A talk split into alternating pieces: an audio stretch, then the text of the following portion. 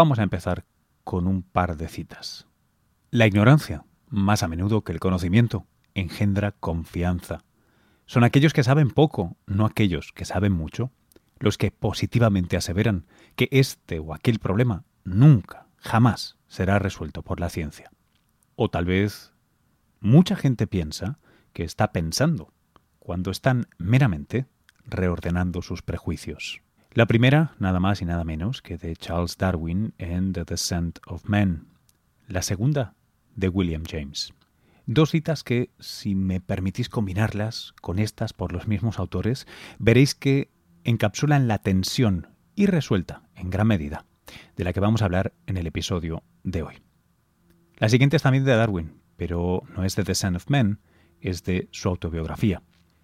Dice, si tuviera la oportunidad de vivir mi vida de nuevo, haría una regla para que leyera poesía y escuchara música al menos una vez por semana. U otra de William James. Para percibir el mundo de un modo distinto, debemos estar dispuestos a cambiar nuestro sistema de creencias, dejar que el pasado se desvanezca, expandir nuestro sentido de la hora y disolver el miedo en nuestras mentes.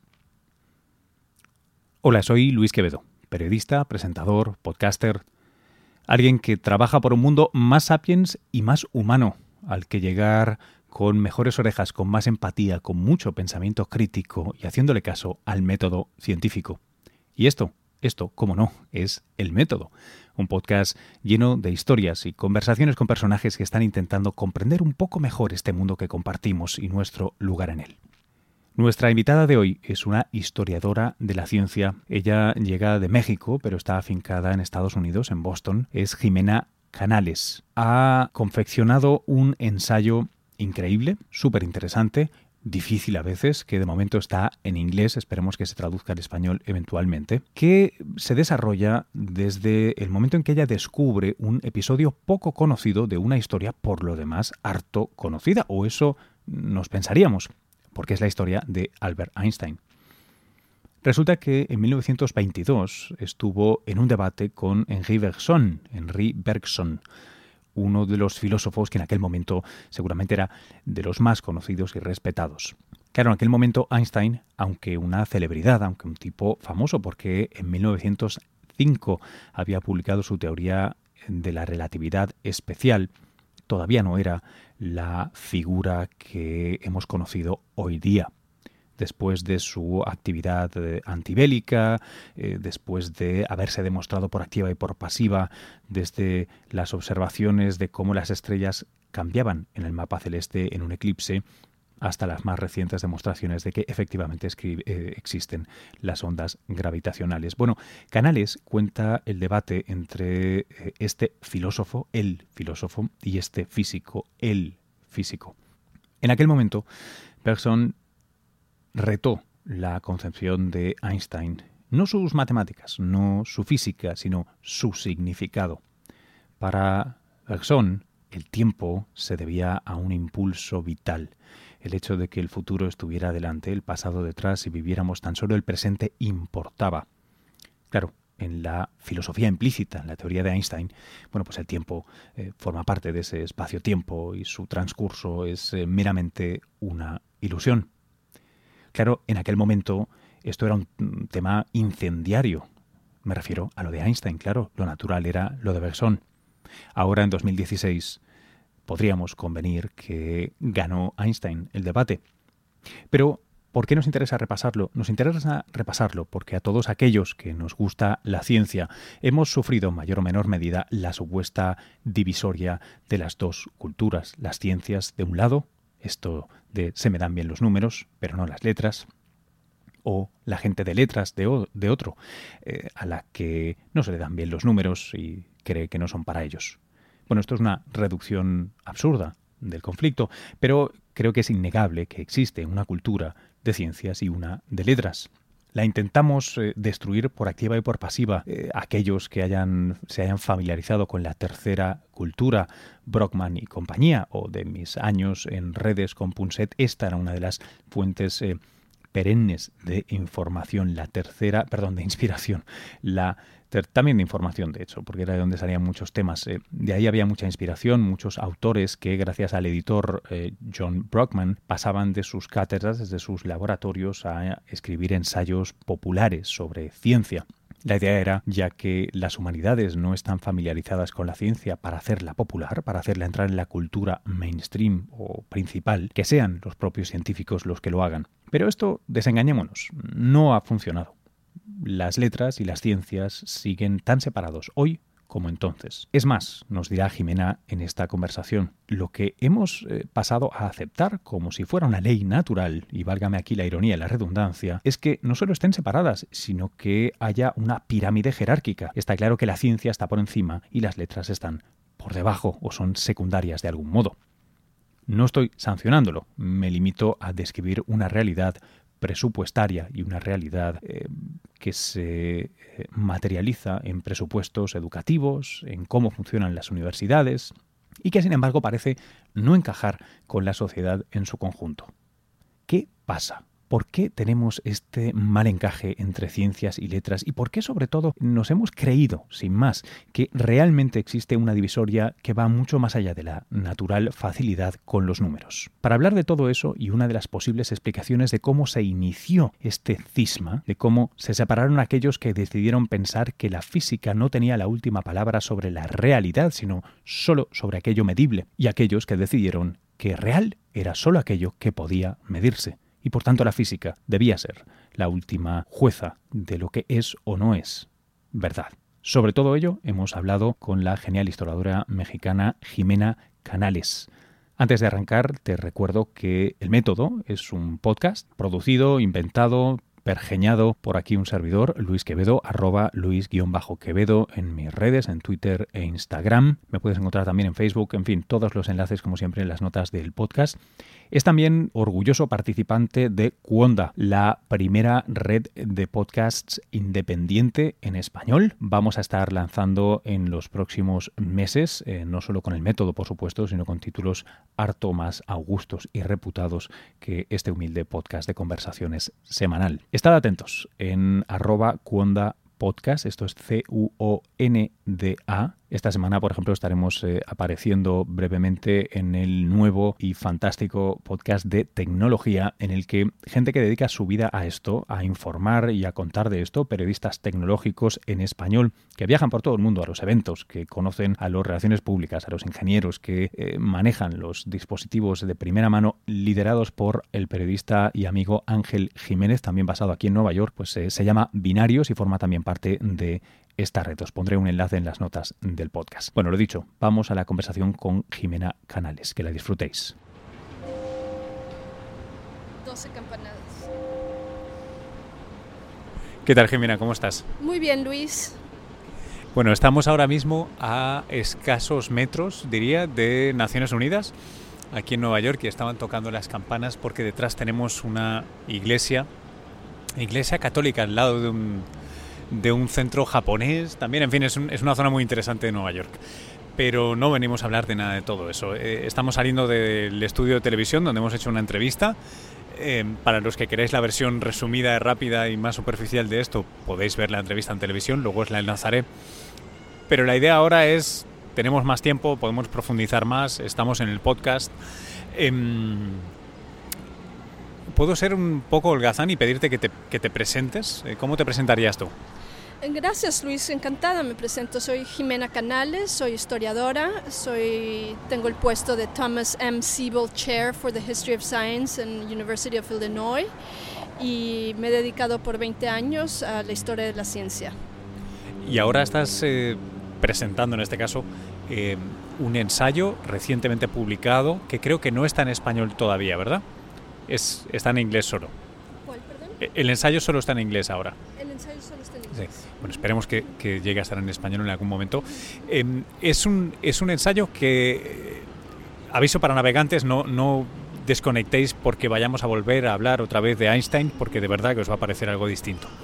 Sé que estamos hace poco del centenario de la relatividad, se ha hablado mucho de, de, Einstein, de su trabajo, eh, pero tú vienes a presentar un episodio, primero previamente casi desconocido, no descrito, de, de la historia de este hombre y sobre todo de la biografía cultural o filosófica de Occidente, que yo creo que eh, a veces buscamos razones para entender por qué tenemos el tipo de división que tenemos entre humanidades y ciencias y tú has encontrado un episodio eh, tremendamente interesante. Gracias Luis, sí, para mí fue una sorpresa porque empecé a hacer la investigación sobre este tema hace, hace más de cinco años y me di cuenta, encontré un documento donde estaba quien era el filósofo más importante de principios del siglo XX, el filósofo francés Henri Bergson, discutiendo con quien sería el físico más importante del siglo XX, Albert Einstein y eh, había, encontré la transcripción de este encuentro entre los dos hombres y me di cuenta que había habido mucha discusión en la época, que había sido un, momento clave, periódicos, eh, eh, reportaron sobre, sobre el evento, muchísimas revistas, fotografías. Fue, fue un día muy clave por lo que significaba que un científico alemán viajara hacia, hacia Francia y encontrar a estos dos hombres discutiendo sobre el tiempo fue realmente una sorpresa para mí, fascinante ver que nadie había escrito un, libro entero sobre el encuentro, me pareció una gran oportunidad. descríbeme, descríbeme la, la escena. Eh, ¿Dónde estamos, cuándo y qué, qué está sucediendo? Einstein había viajado a París desde Alemania. Fue una visita muy, muy esperada. Cuando llegó a Gare du Nord, había muchísima gente esperándolo y él se bajó antes de, de llegar al, a, al final por la puerta de atrás, cruzó las vías del tren para que nadie lo viera, no le dijo a nadie dónde se, estaba quedando esa, e, esos días. Dio varias conferencias, una en el Collège de France, varias conferencias en el Collège de France. La que yo me enfoco en el libro fue en la Société Française de Philosophie y había tanta tensión después de la Primera Guerra Mundial entre Francia y Alemania que simplemente invitar a un científico de un país enemigo fue, fue una, una cuestión que unos consideraron era diplomática, ¿no? Eh, eh, una invitación amable. Otros consideraron, sobre todo en Alemania, consideraron el hecho que Einstein viajara a Francia como una provocación, el, el físico alemán viajando a un país enemigo. Entonces había muchísimos ojos, muchísima atención alrededor de, de este día y, y encima vemos, vemos a, estos dos hombres, eh, Einstein discutiendo su teoría y en el público estaba Henri Bergson. Y Henri Bergson relata que, que él no quería tener una confrontación, pero el organizador de, de, la reunión, Javier León, y otros le, lo, lo incitaron a que hablara, que dijera algo. Entonces cuando Einstein dijo esta frase que, se, que, fue el detonador del debate, que dijo el tiempo de los filósofos no existe, Einstein, eh, perdón, Bergson decidió responder y unos meses más tarde publicó un libro entero dedicado a refutar la teoría de la relatividad.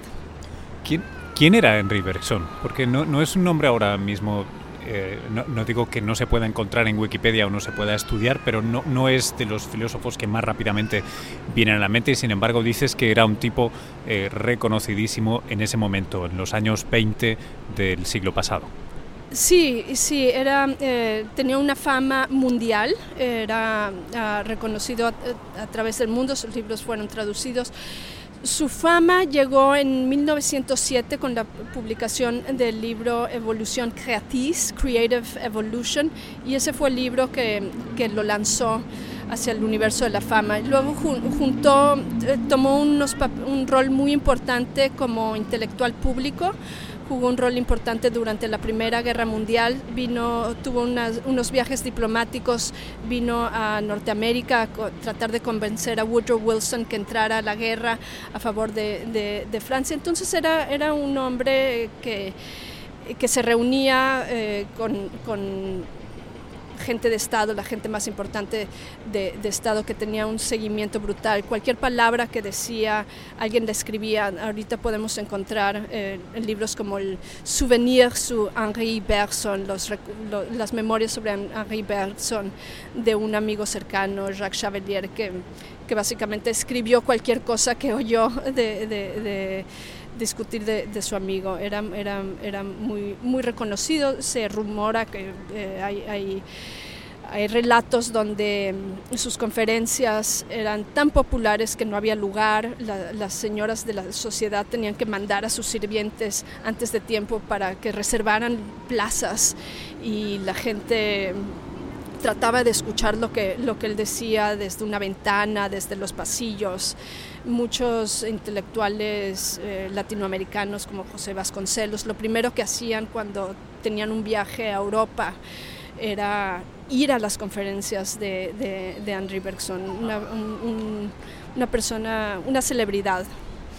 Ahora mismo estaba intentando, mientras te escuchaba, pensar si podía ofrecer a quien escucha un paralelo hoy. Y no soy capaz, porque de Einstein podría decir que salvando las distancias que no son pocas, Hawking es un científico eh, muy, muy famoso, muy público, que, controvertido. No tiene la, el, perfil político que tuvo Einstein, pero desde el punto de vista de los filósofos, no, sé si no comprendo bien el personaje o no, o no hay nadie como Bergson ahora mismo.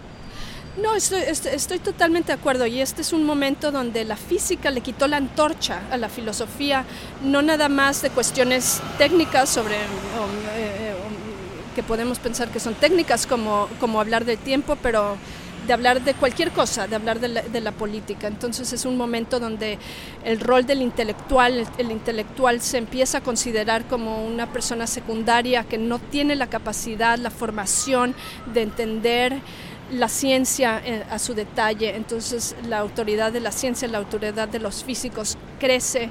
Al físico, esto es eh, algo que Roland Barthes eh, criticó, al físico se vuelve un oráculo donde se le pregunta de cualquier cosa, que puede hablar de cómo criar a tu hijo, cosas que no tienen nada que ver con, con, la física o con su, su profesión, su, su, el métier particular, pero eh, eh, se lleva la antorcha de este rol que antes lo tenían otro tipo de intelectuales como Emile Solá, Henri, Bergson. Entonces es el momento clave donde vemos justo, justo este, e, este cambio.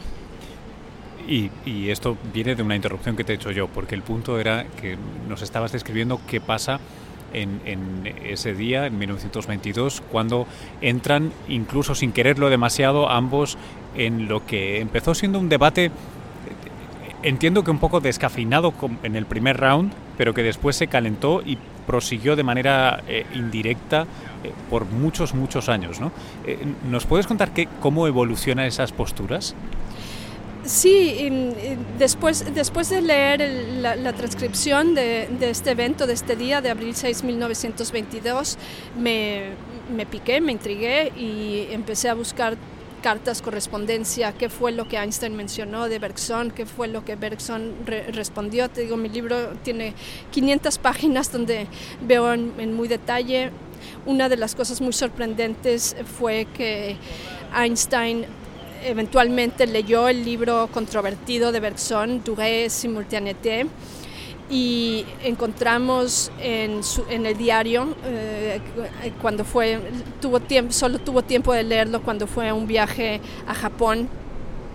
Y, vemos que en el diario escribe Einstein que cree que Bergson había eh, entendido, grasped, eh, no recuerdo la, la, palabra precisamente ahora en, en, en, alemán, pero que se traduce como, como eh, que pudo, pudo asir, aprender, comprender. Exactamente la, la teoría de relatividad. Y después de, de, ese primer comentario, empiezo a ver... Perdona, Jimena, que, que no pudo. No, eh, Einstein dice que cree que Bergson sí entendía, que sí había sido eh, la esencia de la teoría de relatividad. Después de ver eso en su diario privado, veo que Einstein escribe varias cartas a, a sus seguidores donde dice empieza la versión oficial del debate y la versión oficial es que Bergson se equivocó, que hay un error de la física en el libro Dure simultaneité. Y ese es el momento donde, donde se empieza a, ver a, Bergson y después a muchos intelectuales como, como eh, personas donde les, supera la ciencia, donde no pueden comprender cosas técnicas. Bergson al, leer eso se defendió en varias, varias ocasiones, en varias eh, publicaciones que siguieron su libro, donde él decía claramente, uno, yo no estoy en contra de ninguno de los resultados experimentales de, de, la teoría de la relatividad de la cual Einstein habla. Estoy en contra de ciertas interpretaciones que se dan a esos datos, a esas mediciones, a esos experimentos. Y dos, hace el punto. Yo estoy hablando de filosofía, no estoy hablando de física. Pero Einstein, después de haber dicho, en, escrito en su, diario personal que creía que Bergson había comprendido todo, adopta esta, posición que dice que Bergson se equivocó y que su equivocación es una equivocación no filosófica, no tiene que ver con conflictos sobre, de, escuelas filosóficas contrarias, sino que es una, equivocación de la física, de, un error. Quiero, quiero intentar em, hacer algo, supongo que es muy difícil, ¿no? Pero que es aterrizar, sintetizar las posiciones de los dos, que además en este caso son posiciones como en flujo, en cambio, ¿no? Porque Einstein esto me hablas de que es 1922, es decir, han pasado 17 años desde la publicación de la relatividad especial. Eh, ya se ha discutido mucho. Em, Einstein choca la concepción de, lo que es existir, uno diría, ¿no? con, su relatividad. Eh, Bergson está de alguna manera representando algo más tradicional no digo que sea necesariamente una opinión heredada, pero, pero es una visión más tradicional. Venimos de siglos y milenios de practicar filosofía y entender el mundo a través de la filosofía. ¿no? Pensar, ser racional, intentar buscar explicaciones que tengan sentido.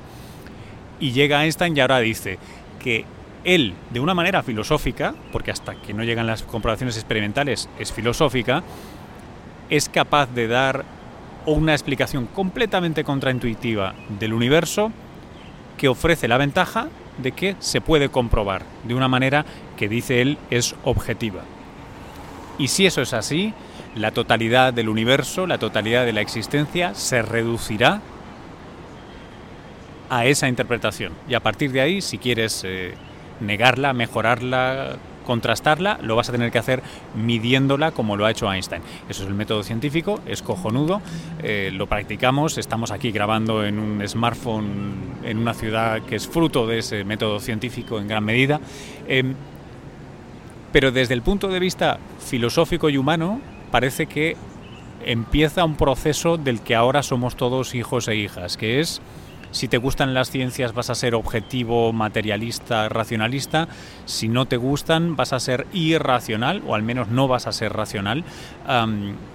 no vas a poder medir las cosas. Eh, hay una oposición un tanto artificial Sí, esta polarización es, es en realidad lo, lo, que acaba sucediendo, es la secuela o, lo que detonó el, debate entre, entre Einstein y Bergson. Por eso el libro se titula The Physicist and the Philosopher, porque los dos, los dos hombres de cierta manera representan estas posiciones. obviamente su posición, la posición de los dos no se puede meter en, en, en estas categorías. Por ejemplo, Einstein estaba, fue inspirado por, por filósofos importantes, por filosofías como el Ernst Mach. Y, había leído mucho de, mucho de filosofía, no le gustaba la filosofía, eh, nunca le gustó Bergson, aún antes del, debate tenía unos gustos muy, muy específicos y Bergson decía sobre Einstein que tenía una metafísica escondida donde, donde por más que dijera Einstein que él estaba hablando solo de la realidad, solo de la objetividad, Einstein veía que atrás de, de, esas, em, de su ciencia había un materialismo cartesiano, donde todo se podía reducir al movimiento de partículas en el, en el, en el universo. Y, y, Bergson consideraba eso como una posición, una filosofía errónea, una filosofía que tenía muchísimos problemas, como la unión mente-cuerpo, que no había solucionado cosas básicas. Y la carrera de Bergson, desde que escribió su primer, uno de sus primeros libros, Materia y, Memoria, eh, fue precisamente para tratar de avanzar la filosofía más allá del materialismo cartesiano.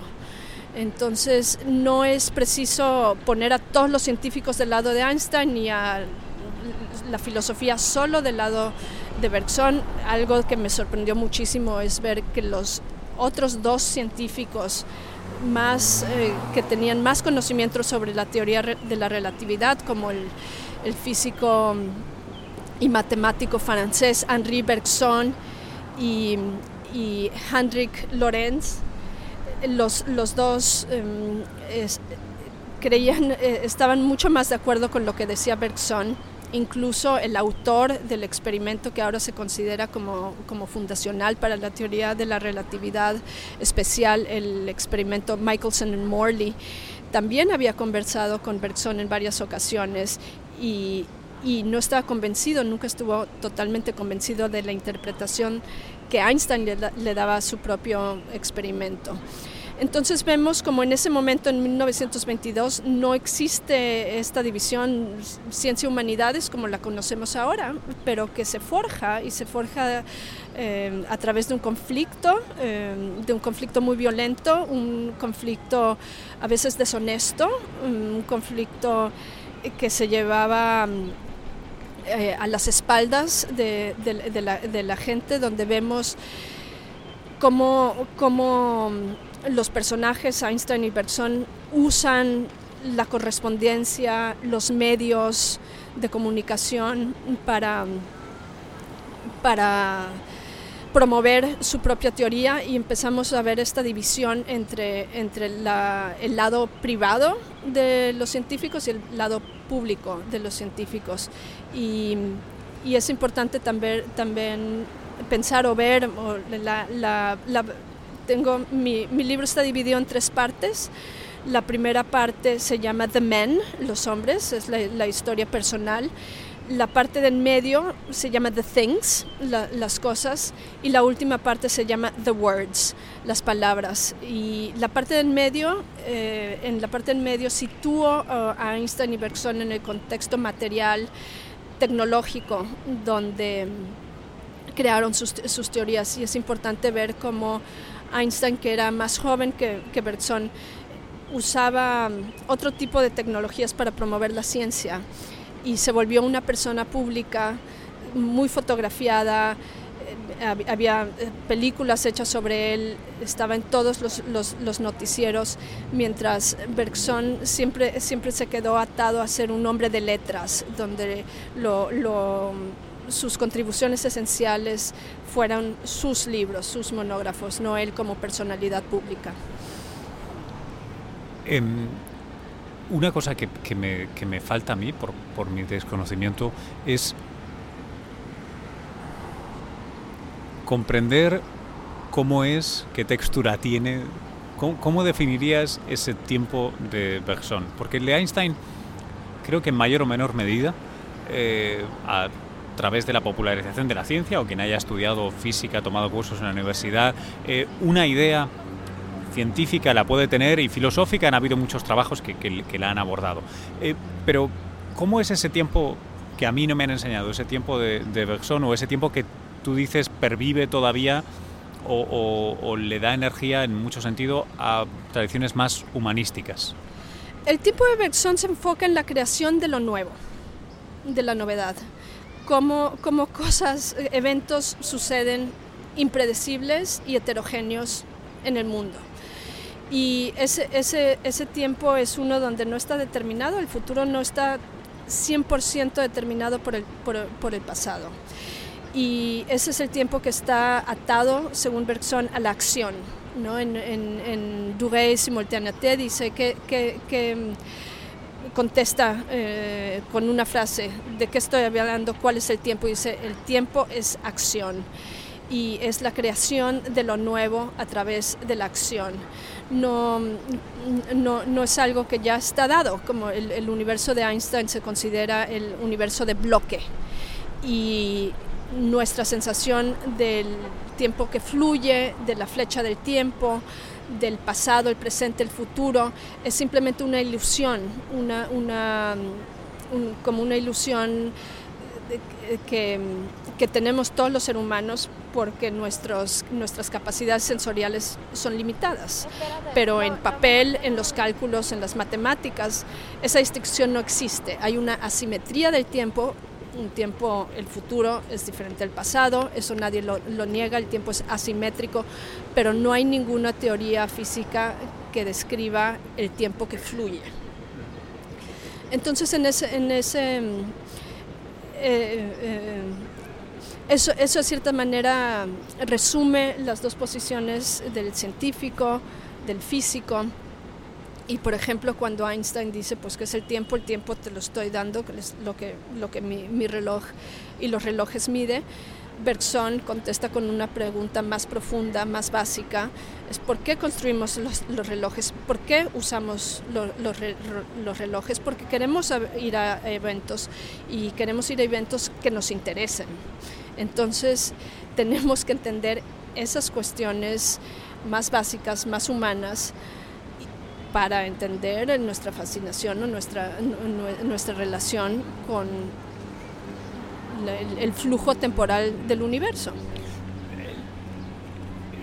Es decir, que para explicar la misma experiencia, porque es una experiencia humana que tenemos todos, científicos o no, bergsonianos o einsteinianos, eh, Bergson lo explica desde la filosofía, con esta generación de novedad que viene desde el futuro hacia el presente y queda en el pasado, y los más einsteinianos viven en este mundo paradójico en el que vivimos ahora mismo, en el que si aceptas a Einstein, que está tan probado experimentalmente, tienes un problema con la predictibilidad del universo que se soluciona en parte con el empalte, con el emplaste de la cuántica, que te dice, bueno, es que no lo entiendes, pero el mundo es a cierta escala probabilístico, cosa que no tiene eh, correlación con la experiencia humana, es un concepto estrictamente matemático y te dicen, bueno, esa es la realidad.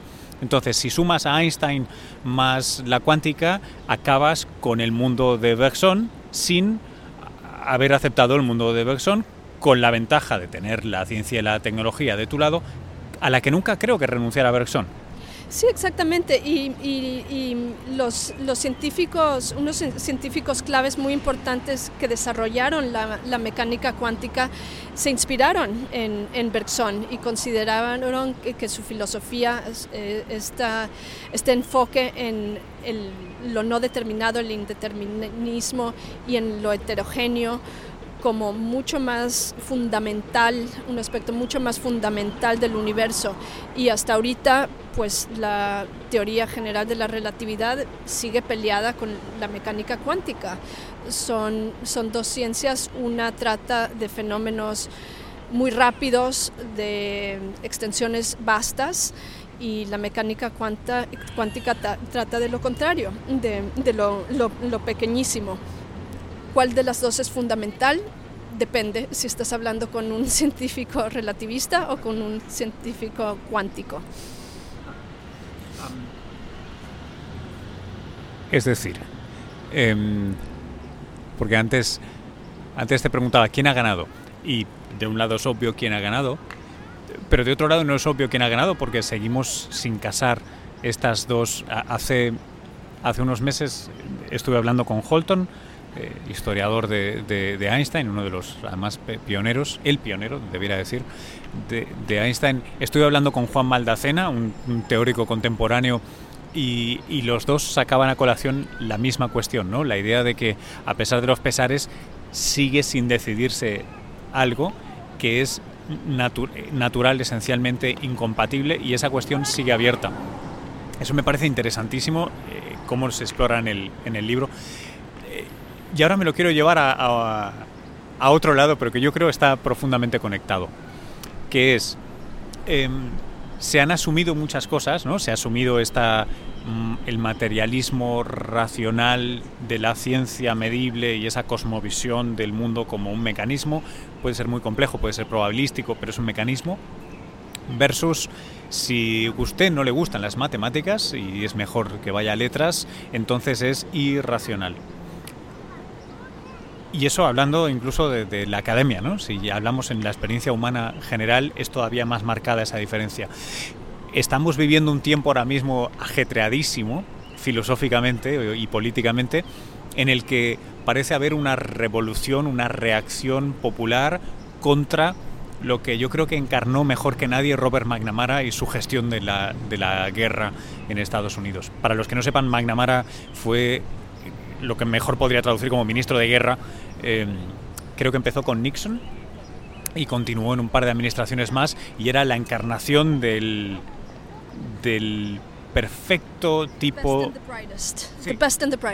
Es, era el, el, más inteligente, el más formado, un tipo de la empresa que lo había optimizado todo, cuyos números eran indiscutibles y sin embargo estuvo pilotando uno de los fiascos más grandes porque era un tipo que no pudo enfrentar la realidad, una realidad que no era estrictamente medible, eh, él diría porque no sabía qué medir, ¿no? Pero bueno, no, no me quiero alargar, perdóname que ya me estoy liando. Lo que quiero decir es que estamos en un momento de reacción, de, sublevación popular contra el determinismo científico de las administraciones, eh, bueno, de, toda índole, en Estados Unidos, en Europa, el Brexit, ahora eh, Trump aquí en Estados Unidos, que es una cosa inverosímil. Em, ¿qué, ¿Qué relación te atreverías tú a hacer? ¿Cómo especularías tú que ese debate y esa divisoria nos trae hasta aquí hoy?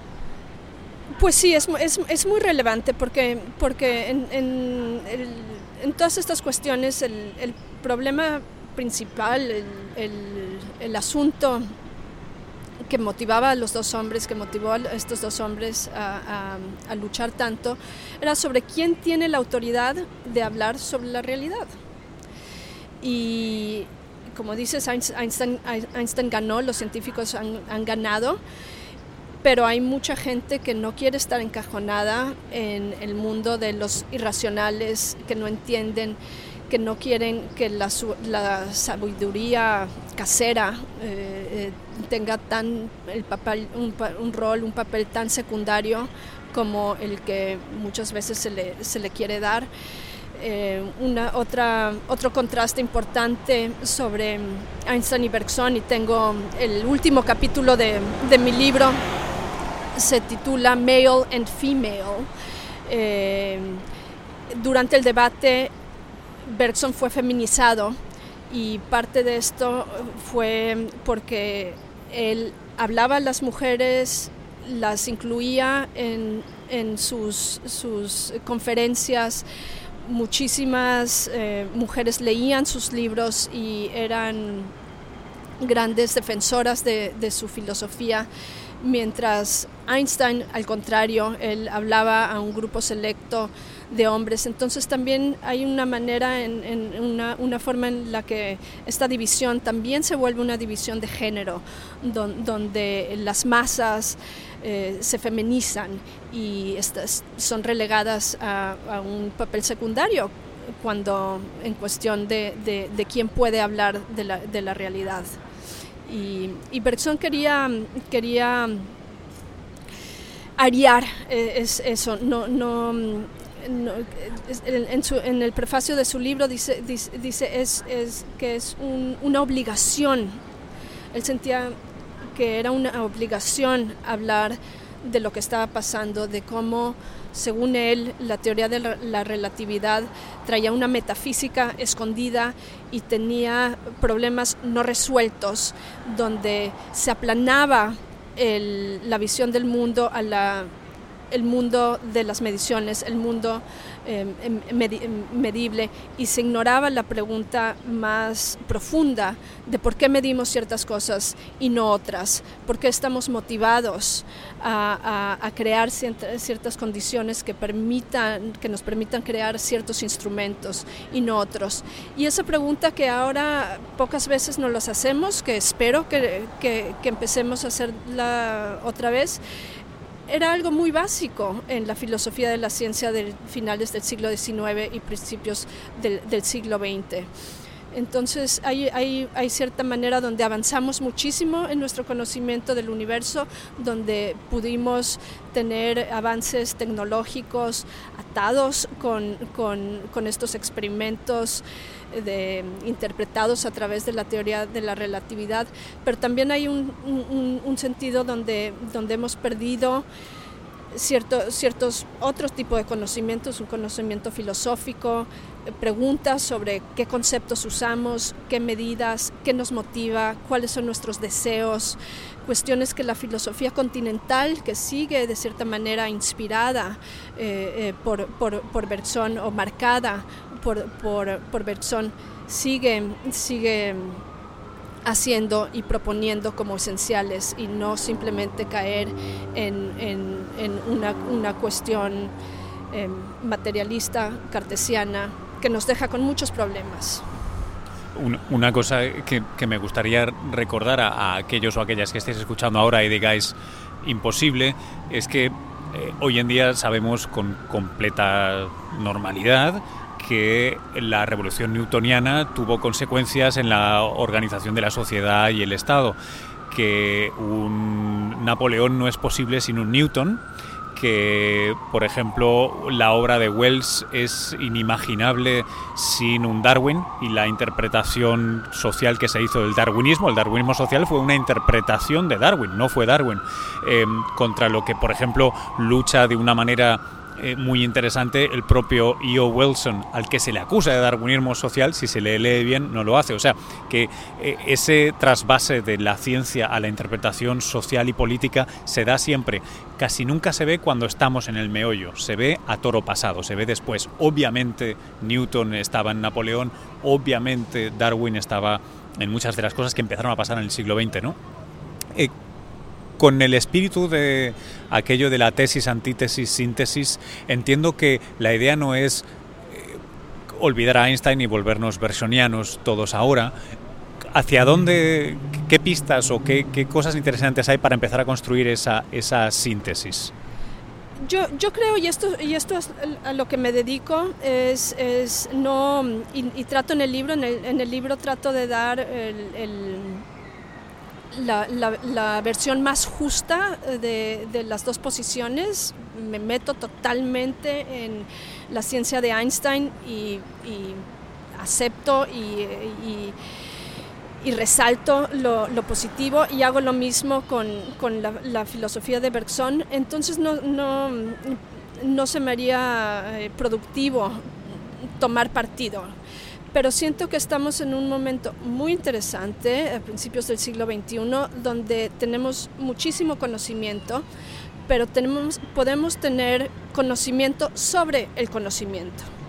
Y esto es lo que hacemos los epistemólogos, los filósofos de la ciencia, que queremos darle otro, otro, otro nivel, no quedarnos simplemente en un conocimiento técnico especializado, sino darle aún más otra capa, una capa más gruesa y decir cómo, cómo podemos pensar de este conocimiento especializado técnico, cuál es su entorno político, cuál es el entorno histórico, por qué ciertas ideas tienen, tienen raíz y son fértiles en cierta época y ciertas, ciertas ideas se, se mueren. Y yo siento que si tenemos esas dos cosas, ¿no? la, la ciencia que nos fascina, la tecnología que nos, nos, nos, fascina, pero también un conocimiento sobre la ciencia y un conocimiento sobre la tecnología, eh, llegamos a otro tipo de entendimiento donde podemos unir las humanidades con la ciencia de una manera productiva, de, de, de una manera no, no violenta y, y sin sin el combate que ha marcado el siglo XX de una manera muy destructiva. Tengo una última reflexión que me gustaría saber qué opinas. Estaba pensando, según, según hablabas, que em, de la misma manera que mm, eh, en un principio solo podía estudiar aquel que tenía el dinero y los medios y con la institucionalización, con la creación de las escuelas públicas, y voy a volver a una referencia napoleónica porque Francia es una de las primeras que construye un sistema público de educación sólido, lo construye con un fin concreto, que es fabricar los que serán los public servants, ¿no? los, los funcionarios del Estado. Em, entonces se le hace una crítica en el sentido de que no es suficientemente sofisticada, que no sale gente culta de ahí, sale gente técnicamente preparada para lo que el Estado necesita. Ahora vivimos en un tiempo en el que, y tengo el dato por algún lado, espero poderlo encontrar a tiempo para cuando publique esto y, y enlazarlo en las notas, ahora vivimos en un tiempo en el que nunca ha habido más científicos y nunca ha habido más ciencia que ahora por más que estemos en crisis, nunca ha habido tanta. La explosión, el número de científicos y de ciencia es inconmensurable. ¿Por qué? Porque ha habido un interés estratégico de países en generar producción científica, sobre todo en torno a y después de la Segunda Guerra Mundial. Pero claro, eso se hace a un precio. Los científicos ya no son estas personas educadas, cultas, que se dedicaban a investigar. Son técnicos exquisitamente formados para producir algo que es de interés público. Claro, ¿dónde voy ahí? Ya sé que todo esto es fantástico y bonito y vivimos en un mundo mejor por ello. Sin embargo, no olvidemos que la mayoría de estos científicos y científicas, ingenieras y médicos no saben de historia de la ciencia, filosofía, no saben pensar, no saben básicamente de lo que tú estabas citando antes, no saben de epistemología, es decir, no tienen las herramientas para pensar sobre lo que están pensando. Y eso es algo que me preocupa desde hace muchísimo tiempo, en no poca medida porque los ponen en un contenedor estanco y los pone a fabricar tornillos como en una fábrica sin pensar en qué hacen. Sí, pues es, es, importante tener el, conocimiento especializado, pero no perder el, un conocimiento mucho más global y sobre todo no dividir de una manera absurda el mundo en dos partes. los científicos que, que tienen conocimiento técnico y que pueden ellos hablar sobre la realidad y toda la gente que por motivos económicos, eh, geográficos, no han tenido acceso a ese tipo de educación, no pensar que su conocimiento es total, no, no válido de, de, una manera, de una manera esencial. ¿no? Jimena, muchas gracias. Gracias a ti, Luis, encantada.